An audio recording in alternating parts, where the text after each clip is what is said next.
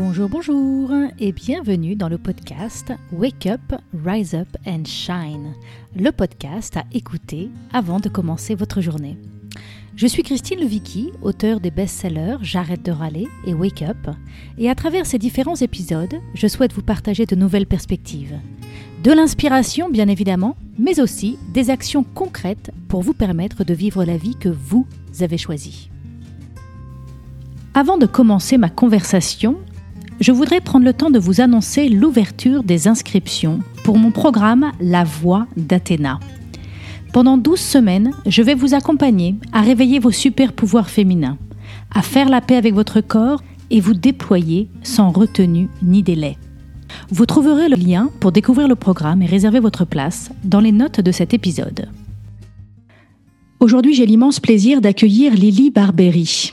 Lily a été journaliste pendant près de 15 ans, d'abord pour le magazine Vogue, puis pour M, le magazine du Monde, spécialisé dans le domaine de la beauté et du bien-être. En novembre 2015, les attentats à Paris ont provoqué chez Lily une prise de conscience qui l'a conduite à questionner le sens de son existence. Elle avait alors l'impression d'être complètement séparée de son corps, mais aussi de son activité professionnelle. Elle voulait se réconcilier avec son corps, mais ne savait pas comment. Elle a commencé à prendre la parole sur ce sujet début 2016 sur son blog et la conversation engagée avec ses lecteurs l'a bouleversée. En chemin vers plus de sens, elle démissionne, s'éveille à plus de spiritualité puis découvre le Kundalini Yoga, pratique dans laquelle elle s'est totalement immergée. Au fil des cours, elle décide de se former à l'enseignement de cette pratique qu'elle transmet depuis 2018. Lily est aussi l'auteur de deux livres, My Breakfast, euh, qui a été publié en avril 2018, et La Réconciliation, qui a été publié en septembre 2019 aux éditions Marabout. Cet épisode est pour vous si vous avez du mal à aimer votre corps et vous en avez marre de lutter avec vous-même. Vous aimeriez bien trouver la paix en vous, celle qui ouvre la voie des possibles et de la joie. Vous avez parfois l'impression de vivre à quelques centimètres de votre corps et vous aimeriez découvrir quelques clés pour enfin vous incarner. Dans cet épisode, nous aborderons les points suivants. Pourquoi est-il parfois si dur de s'aimer Et comment oser croire que c'est possible de changer? Quel rôle peut jouer la spiritualité dans un chemin de transformation? Qu'est-ce que le yoga Kundalini Et quel impact cette pratique peut avoir sur notre vie? Alors bonjour Lily, bienvenue dans ce podcast. Bonjour, merci de me recevoir. Alors la première question que j'ai envie de te demander, c'est comment arrives-tu dans cet épisode? Comment tu te sens dans ton corps, dans cet instant présent? Je me sens comme quelqu'un qui a fait un très bon repas avec une amie euh, chère à mon cœur. Et donc, euh, je suis euh, assez heureuse de, cette, de ce moment convivial qu'on vient de partager.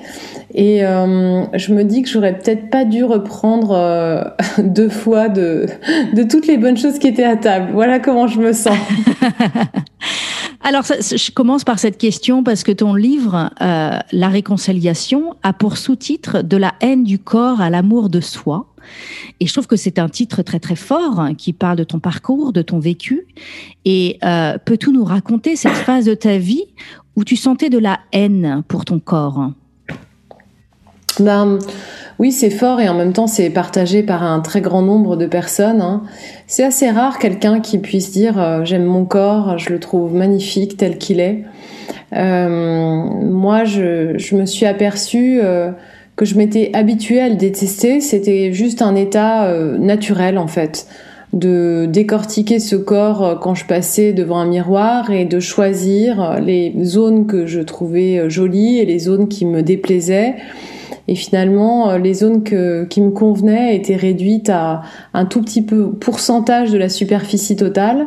Mais euh, si j'avais pu, je me serais coupé euh, les jambes, je me serais retiré une partie de la poitrine, des fesses, des seins. Donc moi, je, honnêtement, j'avais la sensation que c'était vraiment partagé par un très grand nombre. Euh, cette, cette, situation en fait euh, de détestation corporelle. Et d'ailleurs, je voyais pas en quoi ça pouvait être un problème parce que j'avais appris que ce qui comptait c'était d'avoir un cerveau, euh, une tête bien faite, et qu'à partir de, de, là, le reste c'était plutôt superflu. Euh, mais euh, j'ai pris conscience en fait assez tardivement, euh, l'année de mes 40 ans, qu'il était vraiment, il fallait absolument que je prenne soin en fait de ce corps et, et que c'était pas en fait qu'il y avait une autre voie qui était possible que non on n'était pas obligé de se détester physiquement. Hmm, hmm. Ah, en effet, je me reconnais tout à fait et je crois qu'on est de nombreuses femmes à avoir ce ressenti. Moi, je me souviens pendant des années, quand je rentrais dans une pièce, ça, pouvait être à une soirée, ça pouvait être dans une salle de musée. Je me souviens très bien d'une scène dans une salle de musée où j'étais avec mon mari et je suis rentrée dans cette salle et, là, et en fait, au lieu de regarder les tableaux, je regardais les autres femmes dans la salle et je cherchais à me, à me positionner en fait, je cherchais quelles sont celles qui sont plus belles que moi, plus jolies, plus euh, et donc j'étais dans un mécanisme de comparaison de moi-même avec les femmes dans la salle au lieu de regarder les tableaux qui étaient sur les murs. Et ça m'a vraiment, vraiment profondément marqué euh, ce moment. Et aussi ce que tu dis dans ce, cette, cette injonction, enfin, je sais pas, c'est une injonction, mais on nous a dit, voilà, ce qu'il faut, c'est avoir une tête bien faite. Et puis, quelque part, moi, j'avais l'impression que ça m'arrangeait bien. Je me disais, euh, ce qui compte, c'est que je prenne des bonnes décisions. Ce qui compte, c'est que je sois intelligente. Et puis, ben, tout ce qui est en dessous de la tête, c'est un peu ce truc contraignant qu'il faut garder en santé pour pas que ça tombe malade, mais surtout qu'il faut, euh, le corps, c'est cette chose, il faut que ce soit conforme à ce que je pense que les autres attendent de moi pour être aimé, en fait. Et en fait, c'était un peu une course infinie où, que je pouvais jamais gagner. En fait, j'étais jamais assez belle, jamais assez mince, jamais assez bronzée, toujours trop de cellulite, toujours trop de ceci, pas assez de cela. Et donc, c'était plus simple de, de s'enfermer dans la tête et de se dire ce qui compte, ça va être d'être intelligent. Donc euh, oui, je, je, je, je, très fort avec ce que tu dis. Et alors, euh, qu'est-ce qui, selon toi, contribue en fait à ce mal-être intérieur? Donc il y a cette injonction, euh, il y a cette injonction de, de, soi mince, toutes les magazines féminins avant l'été.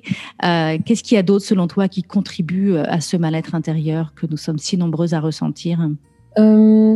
Moi, je suis pas trop à chercher des coupables à l'extérieur, c'est-à-dire que euh, euh, il y a des conditionnements en fait qui, qui permettent à cette situation d'exister, euh, ça c'est sûr, qui sont favorables. Mais en fait, moi, je, je, prône beaucoup de, de responsabilité personnelle. Je pense que il y a, y a la nécessité en fait pour chacun de reprendre son plein pouvoir et euh, de se rendre compte qu'on est des êtres créateurs et qu'on peut créer totalement notre réalité à nous de choisir avec quoi on va euh, raisonner et dans quelle énergie on va euh, investir tout notre capital en fait. Euh, donc il y, y, a plein de choses qui provoquent en fait cet état de séparation en fait entre l'esprit et le corps. et je crois que l'une des premières raisons, c'est justement de ne pas avoir de vie spirituelle, parce que l'esprit étant toute chose dans l'ongle de mon petit orteil comme dans ma tête, euh, et bien au-delà d'ailleurs, bien au-delà de mon corps physique. Donc euh, je crois surtout que j'étais dans un état de séparation totale, euh, qui, où je me sentais divisée moi-même, parcellée, fractionnée, et, et finalement j'avais, j'imaginais que c'était normal, normal, voire même souhaitable de ne pas se trouver jolie physiquement, euh, hmm. euh, pour moi, c'était finalement un signe d'intelligence, euh, de, de, me rendre compte que voilà, ça n'avait pas grande importance, euh, qu'il n'y avait pas à se trouver jolie. Ou...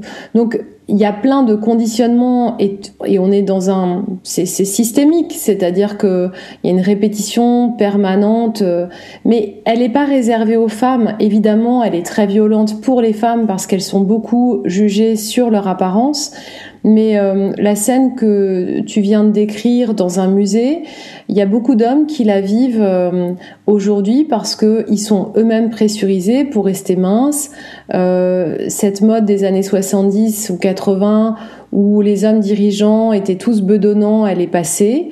Euh, et aujourd'hui, il y a également une pression sur le corps musclé. Chez les très jeunes, par exemple, on voit chez des lycéens et des garçons euh, euh, énormément de, de, jeunes qui font de la musculation pour se, se sculpter en fait un corps absolument parfait et qui subissent finalement exactement les mêmes pressions que celles que les femmes subissent depuis des siècles mais légèrement différente. Euh, ça va pas se, se, mettre sur le, ça va pas se poser sur euh, exactement les mêmes zones du corps, etc. Donc, euh, bah, plus on va être conscient de ça, plus on va réussir à s'en libérer. La grande difficulté, c'est quand on vit euh, sans être conscient de ce qui est en train de se dérouler mmh. et qu'on est pris au piège de conditionnement euh, auquel on finit par adhérer pleinement. Moi, j'étais pas consciente que mon rapport à mon corps ou à mon alimentation posait problème puisque j'étais entourée de gens qui étaient à peu près euh, dans le même état que moi, et lorsqu'ils ne l'étaient pas, je me disais qu'ils étaient probablement extraterrestres et que euh, ils avaient sans doute d'autres euh, d'autres addictions qui étaient tout aussi graves que la mienne. C'est comme ça que je me rassurais.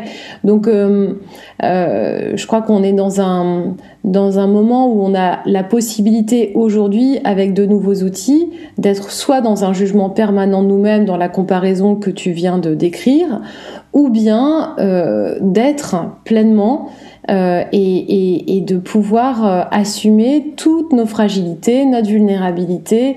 Et, du coup, là, on entre dans un nouvel état d'être qui est beaucoup plus simple à vivre. Oui, tout à fait. Et alors moi, je suis curieuse de savoir qu'est-ce, quel a été ton déclic, qu'est-ce qui t'a permis de comprendre que, que ça devait changer? Et surtout, qu'est-ce qui t'a amené à croire que c'était possible? Bah D'abord, je crois que je m'auto-soulais moi-même avec une plainte permanente dans ma tête. Je pense que on, on a tous connu des périodes euh, très difficiles où au bout d'un moment on est en boucle sur un sujet et on s'en plaint et ça n'évolue pas et on se dit mais comment faire? Donc euh, euh, finalement, j'ai eu envie de partager en fait cette difficulté. Le fait de la partager sur mon blog, ça a provoqué beaucoup de réactions.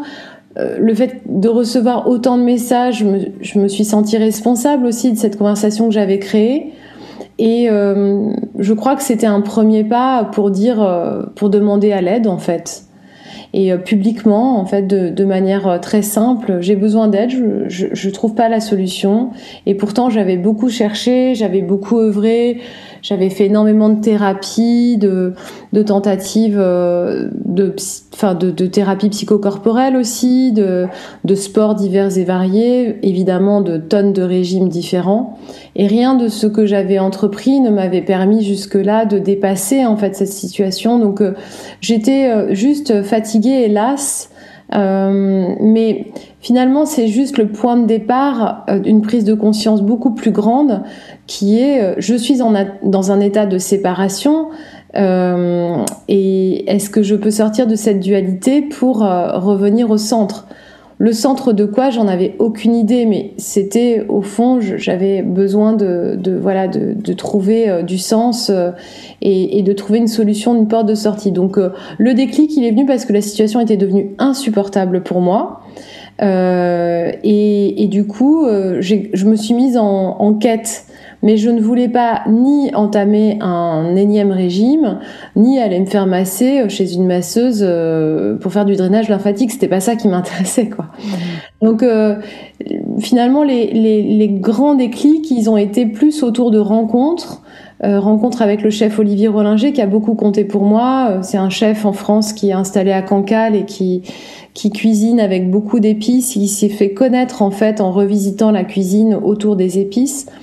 Et il a vécu un, événement dans sa vie euh, très fort. Il a été, euh, quand il avait une vingtaine d'années, euh, il a subi une attaque sans raison de cinq jeunes gens qui avaient entre 13 et 18 ans et qui se sont livrés à un véritable lynchage avec une grande violence.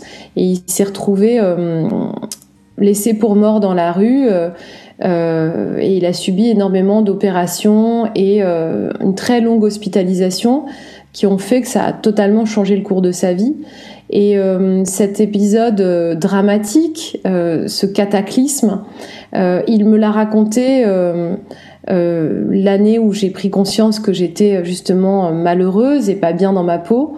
Il me l'a raconté comme si c'était sa chance, un moment de bascule qui lui avait permis finalement de devenir qui il est aujourd'hui.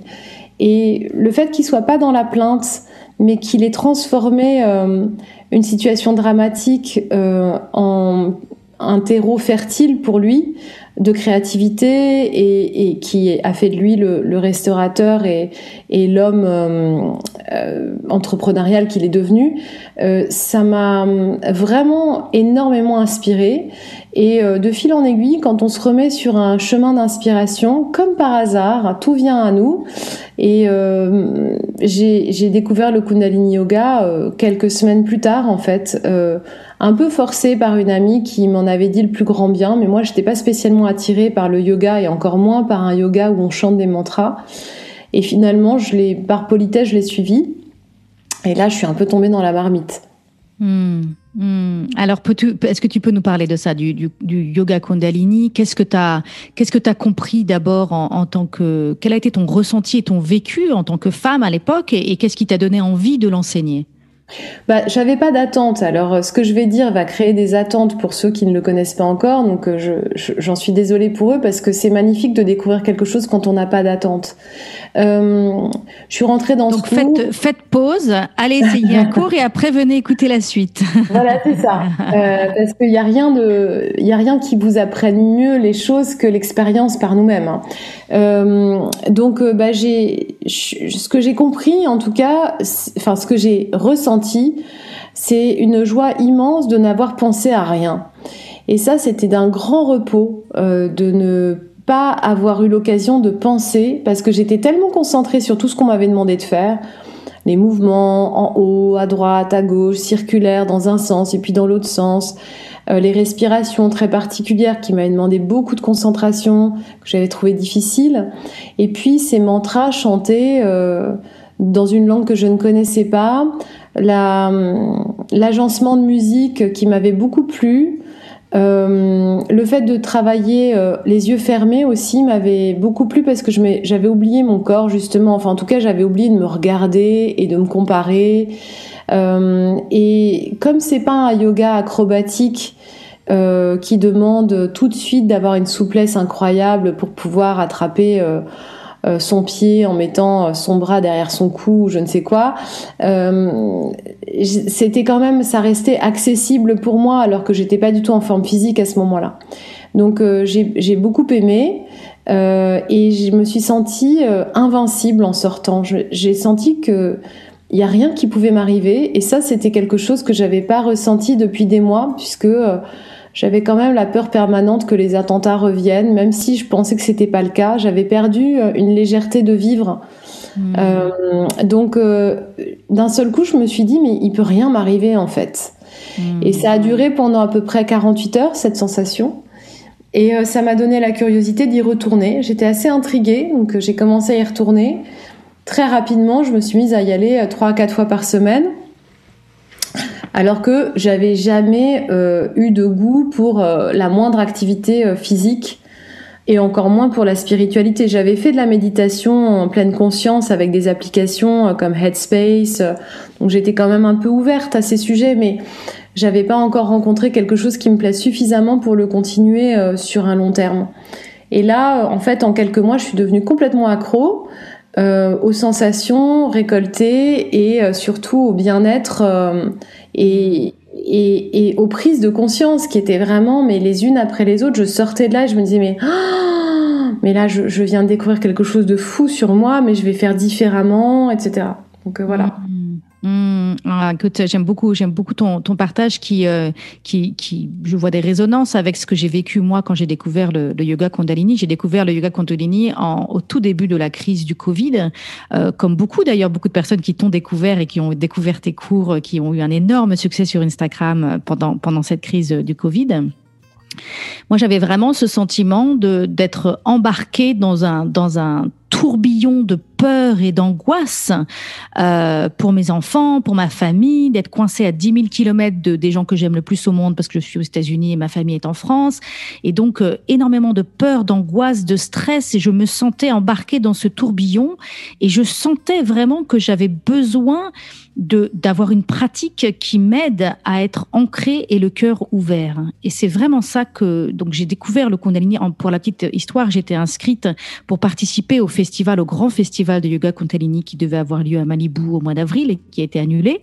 Euh, et donc, j'étais très déçue de l'annulation. Et donc, j'ai commencé à chercher sur Internet parce que j'y allais pour découvrir le Kundalini. Je savais que je voulais découvrir cette technique, euh, mais je l'avais jamais pratiquée. Et donc, j'ai commencé à regarder sur Internet les cours qui étaient possibles, vu qu'on était tous coincés chez nous et j'ai commencé à pratiquer et j'ai vraiment eu cette sensation comme tu décris de d'ancrage d'ouverture de de bien-être dans sa profondeur et dans sa puissance et dans sa douceur, vraiment un retour au corps, un retour à la sensation du corps, à la sagesse du corps et, une impression d'incarnation. Et j'aime ce que tu dis en disant j'ai l'impression d'être invincible.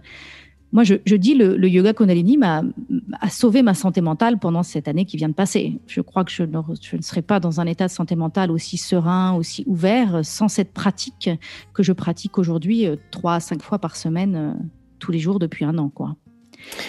Mmh. Bah, je, suis convaincue en fait par la puissance de la technique et c'est vrai que euh, moi qui ai vécu euh, le premier confinement en France euh, euh à Paris sans accès à, au moindre jardin, sans accès du tout à la nature. Et, et, avec mon enfant adolescente euh, qui est fille unique et qui du coup n'avait pas du tout accès au moindre ami, au moindre enfant de son âge. Euh, oui, j'ai trouvé cette situation évidemment extrêmement particulière et confrontante. Et euh, ben, je me, je ne peux que être d'accord avec ce que tu viens de dire. Et, et moi, ça, ça m'a permis de rester droite et de, de, trouver de la joie intérieure, euh, même pendant cette situation qui était vraiment très étrange. Après, on n'a pas tous vécu les mêmes confinements. Il y en a qui étaient euh, très heureux de pouvoir enfin avoir du temps pour euh, profiter de leurs enfants, ou qui étaient à la campagne dans des situations plus agréables que d'autres. Mais dans l'ensemble, ça reste un moment un peu particulier dont on se souviendra tous, je pense, toute notre vie. Et, et moi, cette pratique, elle m'a tenue droite, oui. Mmh, mmh. Et donc, donc donc, euh, tu t'es, tu t'es formé pour devenir euh, prof euh, de yoga, euh, Kundalini, et donc à ce début de confinement, tu as décidé de proposer des cours. Si je me souviens bien, c'était tous les jours à 18h, quelque chose comme ça. Euh, et donc d'offrir ces cours euh, à toutes les personnes sur Instagram. Et ça, ça a connu un immense succès très rapidement. Il y a plusieurs milliers de personnes qui sont venues pendant tes lives. Et, et ça, moi, j'ai trouvé ça tellement extraordinaire. parce que je savais ce que ça faisait pour moi, cette pratique. Et je me disais, mais qu'est-ce que c'est chouette que Lily puisse euh, permettre de partager cette pratique avec autant de personnes. Et puis surtout, qu'est-ce que c'est chouette qu'il y ait autant de personnes qui répondent. Et, donc je me disais, enfin j'ai envie de te demander, qu'est-ce que selon toi ces, participants venaient chercher? D'ailleurs, ils t'ont sûrement dit. qu'est-ce que que les personnes viennent chercher dans, ces cours? Euh, Qu'est-ce qu'ils sont venus chercher? Hum, alors, je pense qu'il y a une situation particulière qui était euh, liée euh, à la crise et qui faisait que d'abord euh, la grande majorité des, Français, mais aussi de gens qui étaient installés dans des pays étrangers et qui étaient en télétravail ou confinés chez eux, n'avaient pas d'autre choix que l'ennui. et, et 18 heures, c'était finalement un un moment où ils étaient disponibles. Donc d'abord ils étaient disponibles, ensuite on n'était pas 50 000 à proposer des choses.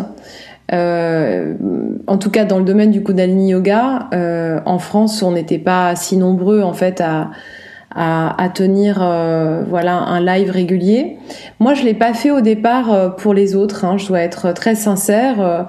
Quand le 15 mars 2020 j'ai décidé de, de partager une méditation, euh, D'abord, je l'ai pas du tout envisagé comme un cours, mais plutôt comme un partage de pratiques pour pouvoir me retrouver avec euh, mes élèves habituels.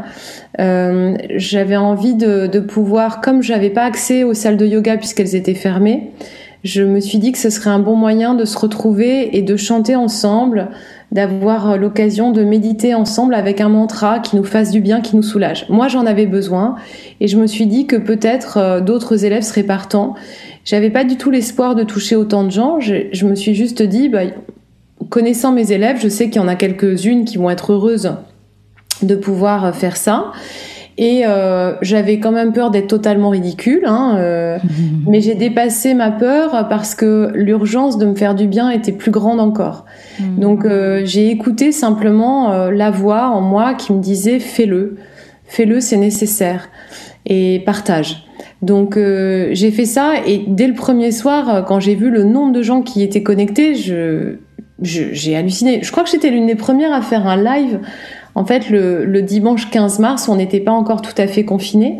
Et je me souviens très bien que c'était pas du tout la cohue des lives, hein, c'était mhm. voilà. Euh, et, et, je me suis dit bah j'essaye. Euh, évidemment, j'avais un peu peur, mais moi dès que je ferme les yeux et que j'ouvre l'espace en, en, chantant le mantra Ong Namo Gurudev Namo, je j'entre dans un dans un nouvel espace de conscience pour moi et euh, du coup j'ai très vite mais immédiatement oublié si j'allais avoir l'air ridicule ou pas euh, je m'en mhm. fichais pas mal et euh, c'est vrai que quand j'ai vu à la fin le nombre de personnes cumulées je crois que dès le premier soir on était 3000 mhm. et je me suis vraiment enfin j'étais très étonnée. Moi-même je me demandais pourquoi. Et, et puis tous les jours ça a continué à grimper jusqu'à atteindre des pics à 15 000 personnes certains soirs euh, et je crois que, enfin, 15 000 téléphones, parce que des fois il y avait plusieurs personnes devant leur écran qui étaient en train de, devant le même écran, qui étaient en train de, de, de, méditer ensemble. Ça a rapproché des familles, ça a permis à, à des enfants de garder contact avec leurs parents, même quand ils n'étaient pas confinés ensemble, parce qu'ils se donnaient rendez-vous. Il y a beaucoup d'amis en fait qui se donnaient rendez-vous aussi à 18h pour pouvoir euh, se sentir euh, connectés, liés en fait par le même mantra et qui euh, ensuite ont même créé des groupes WhatsApp où ils se disaient alors tu l'as fait ce soir, qu'est-ce que ça t'a fait? Moi ça m'a fait ci. J'ai eu plein de témoignages comme ça et des captures d'écran de choses vraiment touchantes d'enfants qui ont fait des dessins de ce qu'ils ressentaient pendant les méditations parce qu'ils participaient avec leurs parents. Euh, et c'était assez mixte et familial en fait. C'était pas du tout euh, juste un truc de filles. Il y avait beaucoup beaucoup de gens qui étaient euh, impliqués dans ces méditations. Je pense que ça a touché les gens parce que d'abord ça partait vraiment d'une intention sincère et généreuse. Il n'y avait pas du tout de, de, désir en retour de quoi que ce soit, de ma part en tout cas. Il n'y avait pas du tout de stratégie. Euh, c'était pas une opération de communication. On était dans un état d'urgence. On avait besoin de nous soutenir. Et, euh, et, donc, je pense que ça, les gens l'ont bien ressenti. Et ensuite, euh, ils étaient ouverts parce que eux-mêmes, ils étaient dans une situation de grande détresse. Euh, probablement que si je leur avais proposé un mois plus tôt, euh, j'aurais eu déjà moins de gens présents, mais beaucoup plus de gens qui se seraient moqués. Or euh, là, il y avait un côté, tu sais quoi, ça va tellement mal, et je vais essayer ton truc, on verra bien. Mhm. Et puis, en fait, voilà, c'est du coup, on, a parlé de plusieurs choses et je me dis, il y a quelque chose qu'on n'a pas, une, question que je t'ai pas encore posée. Euh, Est-ce que tu parles des mantras, tu parles de se moquer? À quoi, à quoi ressemble un cours de yoga Kundalini? Donc, en effet, il y, a des, il y a des mantras dans le yoga Kundalini. Donc, un mantra, tu vas pouvoir nous expliquer qu'est-ce que c'est qu'un mantra. Euh, Qu'est-ce qu'il y a d'autre? À quoi ça ressemble un cours de yoga Kundalini? Donc, on entre dans un cours, on va, euh, donc comme dans tout type de yoga, euh, commencer, on est assis en tailleur et on va ouvrir l'espace, les mains euh, serrées l'une contre l'autre en prière. On va chanter un mantra qui est Ong Namo Gurudev Namo. C'est un mantra en Gurmukhi qui signifie je m'incline devant ma conscience, ma sagesse infinie qui est à l'intérieur de moi, qui elle-même va s'aligner avec la conscience universelle. Donc je m'incline devant ce processus qui me permet de passer de l'ombre à la lumière. La conscience, c'est juste ce qui me permet de prendre conscience, de me rendre compte de quelque chose. Hein. Donc cette capacité, je l'ai à l'intérieur de moi, on s'en sert tous les jours. Mais là, je viens la cibler en particulier et je m'incline devant ça. Donc ça se chante trois fois. Une fois qu'on a ouvert l'espace, on va faire des exercices de respiration. Euh, ensuite, on va avoir une phase avec un petit échauffement, dont pas tous les cours, mais beaucoup de cours quand même proposent un échauffement, avec des mouvements circulaires du bas de la colonne vertébrale, des torsions de gauche à droite pour pouvoir euh, permettre d'ouvrir l'espace de la cage thoracique. Et puis ensuite, on va avoir ce qu'on appelle un kriya, c'est-à-dire un set de postures, donc plusieurs postures enchaînées, qui vont cibler soit un organe, soit euh, une énergie particulière dans le Ces kriyas vont euh, faire appel à des postures issues de yoga très classiques qu'on a l'habitude de connaître, et puis d'autres postures qui peuvent paraître un peu plus farfelues, parfois un peu issues d'un côté un peu euh, gym tonique, quoi. Il y a, y, a, un côté comme ça de temps en temps euh, qui peut être très euh, abdos, avec des mouvements répétés. En fait, tous ces kriyas sont très anciens et ils vont simplement nous permettre de neutraliser le mental, euh, c'est-à-dire qu'on est tellement occupé avec le corps, on l'a bougé, et donc toute la biochimie du corps se transforme au moment où on la mobilise dans tous les sens. Euh, quand on reste stagnant tout le temps assis derrière sa chaise, bah c'est pas euh, anormal qu'on soit déprimé à la fin de la journée. C'est juste que le corps n'a pas été en mouvement. On a besoin de le secouer, de le de le mettre en mouvement pour que la biochimie change dans le corps. Donc euh, c'est ce qu'on fait d'abord avec le kriya, le set de posture, et on termine par une méditation qui peut être soit silencieuse, soit euh, utiliser le chant pour accompagner la méditation, ce qui est très souvent le cas. Et au lieu de chanter, bah, euh, je sais pas, euh, les paroles d'une chanson euh, populaire, on chante des paroles d'un mantra. Donc un mantra, c'est un, un, texte assez court. Il peut être plus ou moins court d'ailleurs. Il y en a certains qui sont longs qu'on va répéter. Donc, euh, on appelle ça le japa, c'est le fait de répéter plusieurs fois. Et on va transcender le mental, donc c'est une méditation qui transcende le mental à travers l'utilisation du mantra. Le mantra, il va évidemment avoir un sens, mais c'est pas le sens auquel on reste attaché parce que si je schématise tous les sens, ils vont toujours dans un dans la même direction, à savoir l'amour sans condition, le pardon pour soi, la compassion pour les autres, etc.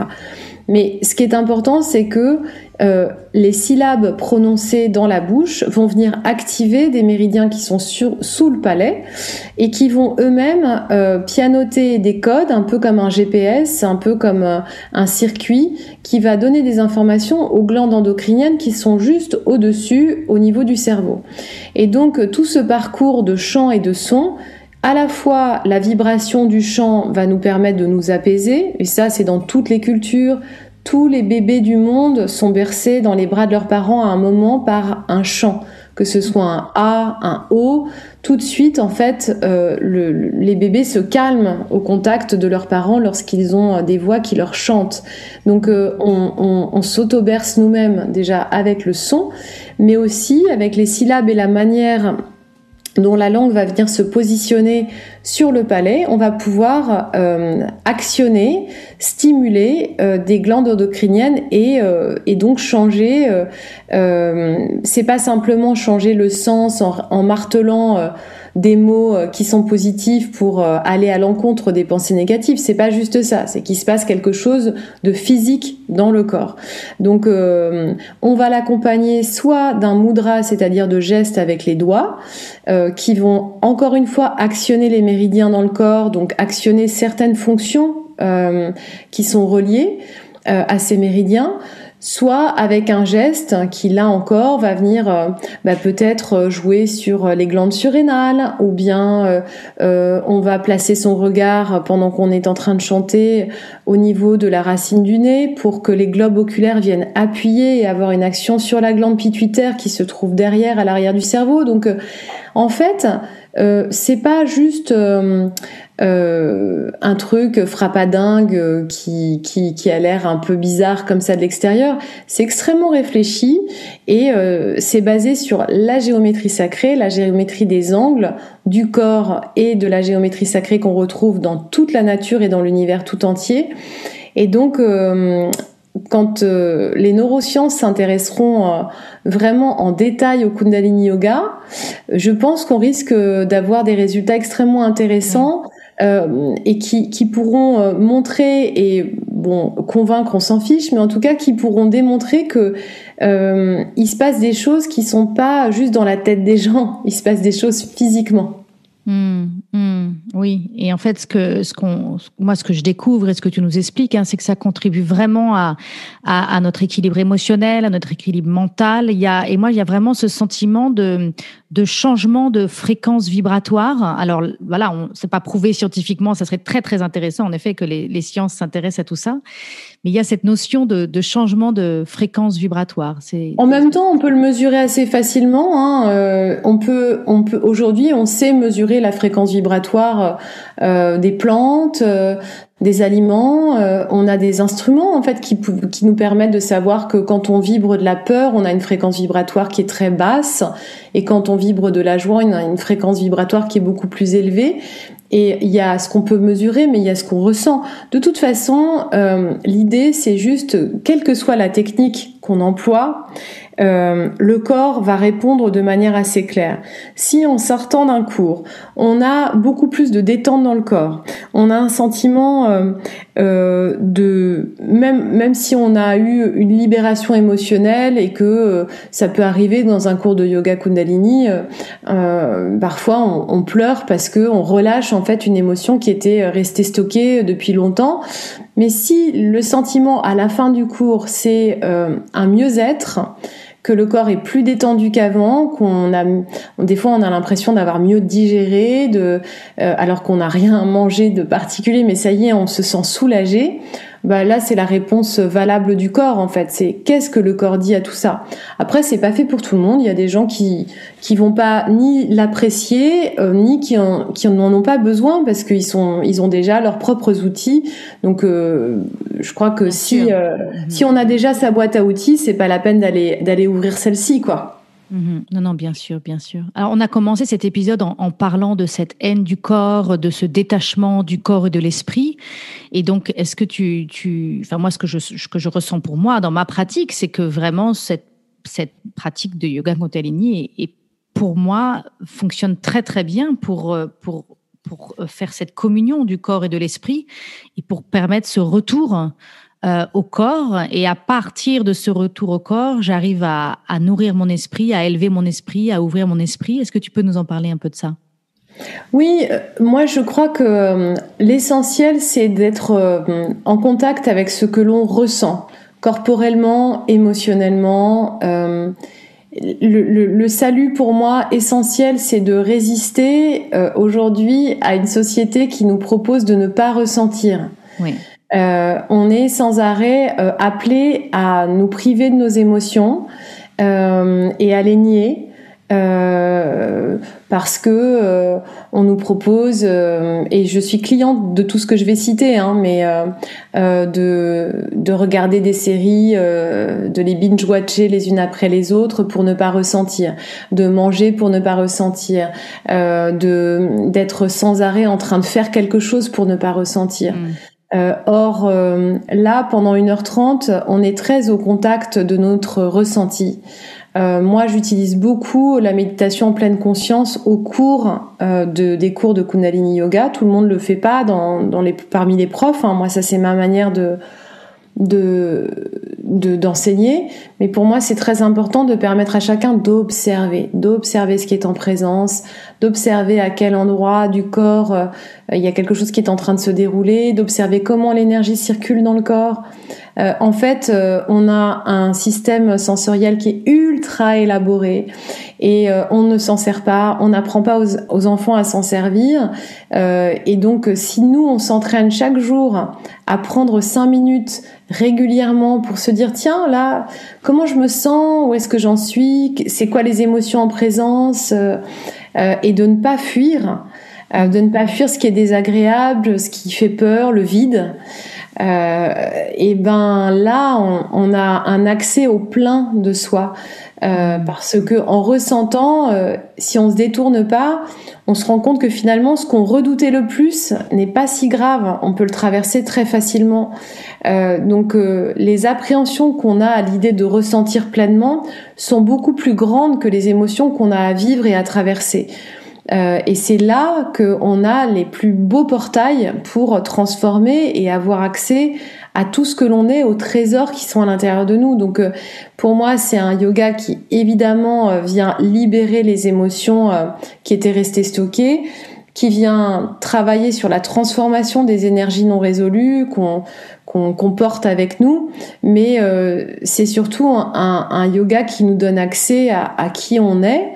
Et, et, et, on se rend compte qu'on n'a rien besoin de faire pour être cela parce qu'on l'est déjà, on est déjà arrivé on passe juste euh, nos journées à oublier qu'on est déjà arrivé. Il n'y a pas d'endroit où aller, on y est déjà.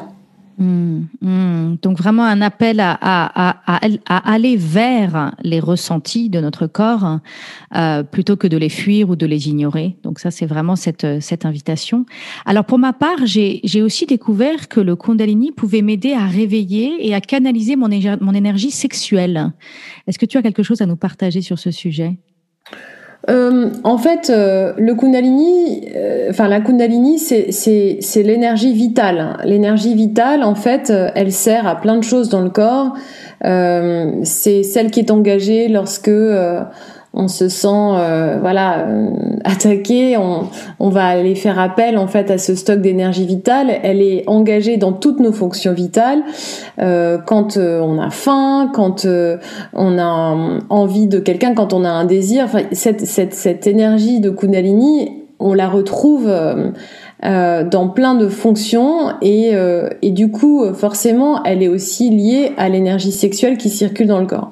L'idée là c'est de euh, parce que quand on dit ça, il y a plein de fantasmes qui se créent.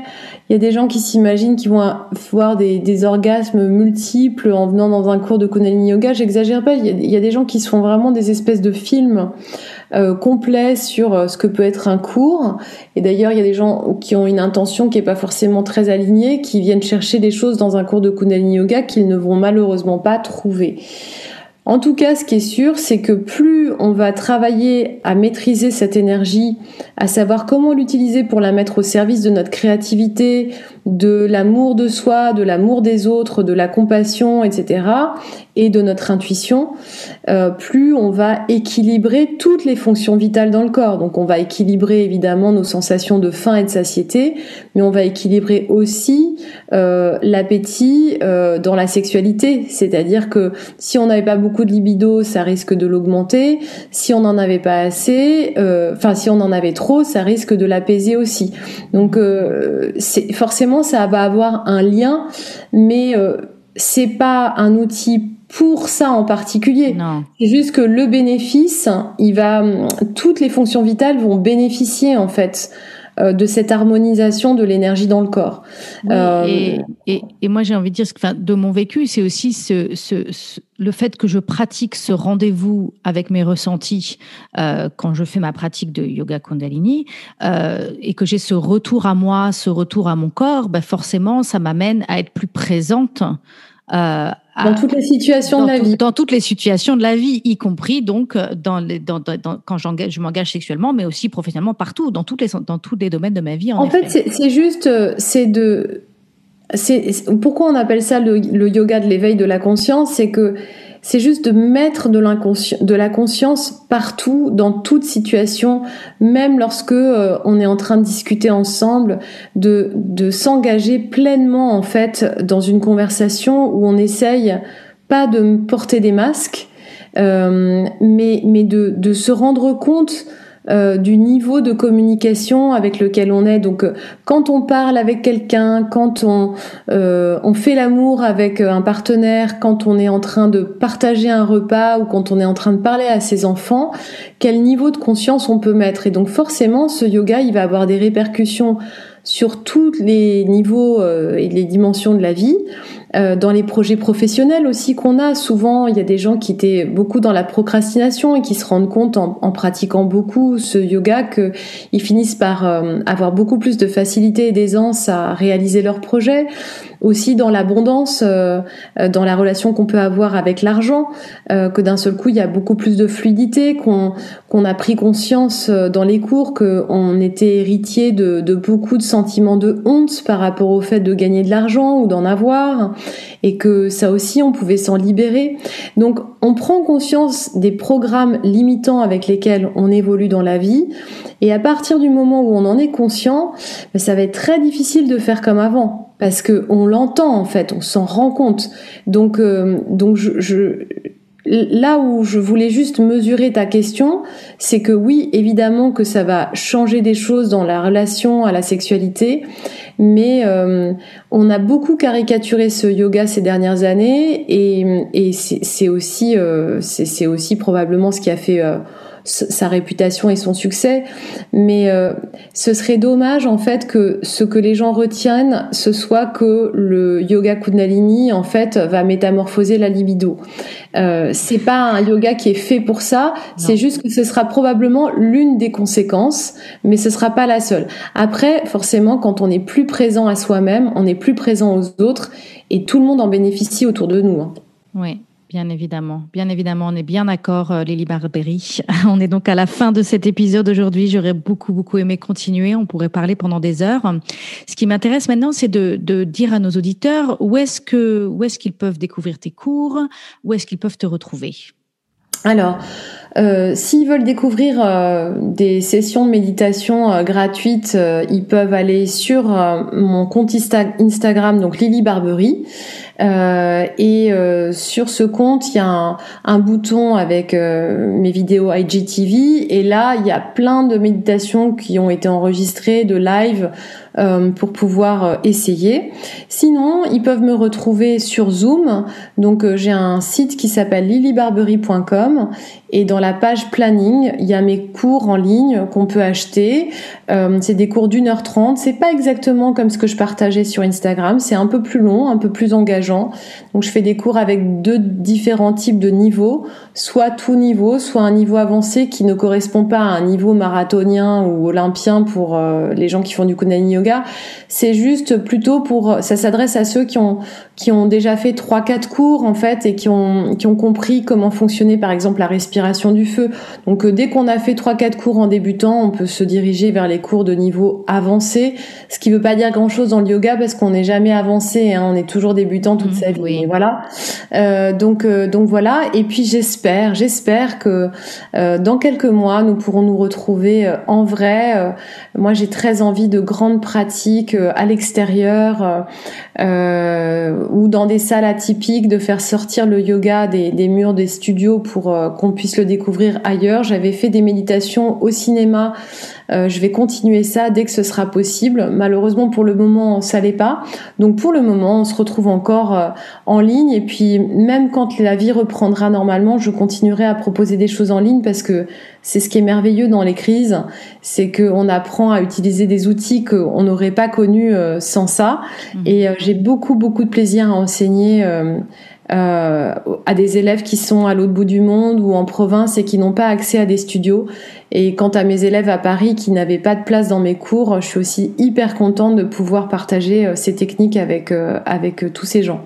Hmm, super, bah, écoute, merci beaucoup Lily et j'espère qu'on aura l'occasion de se rencontrer un jour en vrai quand ce sera possible de voyager. Ah bah moi aussi, j'ai très envie de repartir à Los Angeles, j'ai tellement d'amis là-bas, donc très très envie. Super, formidable. Merci beaucoup.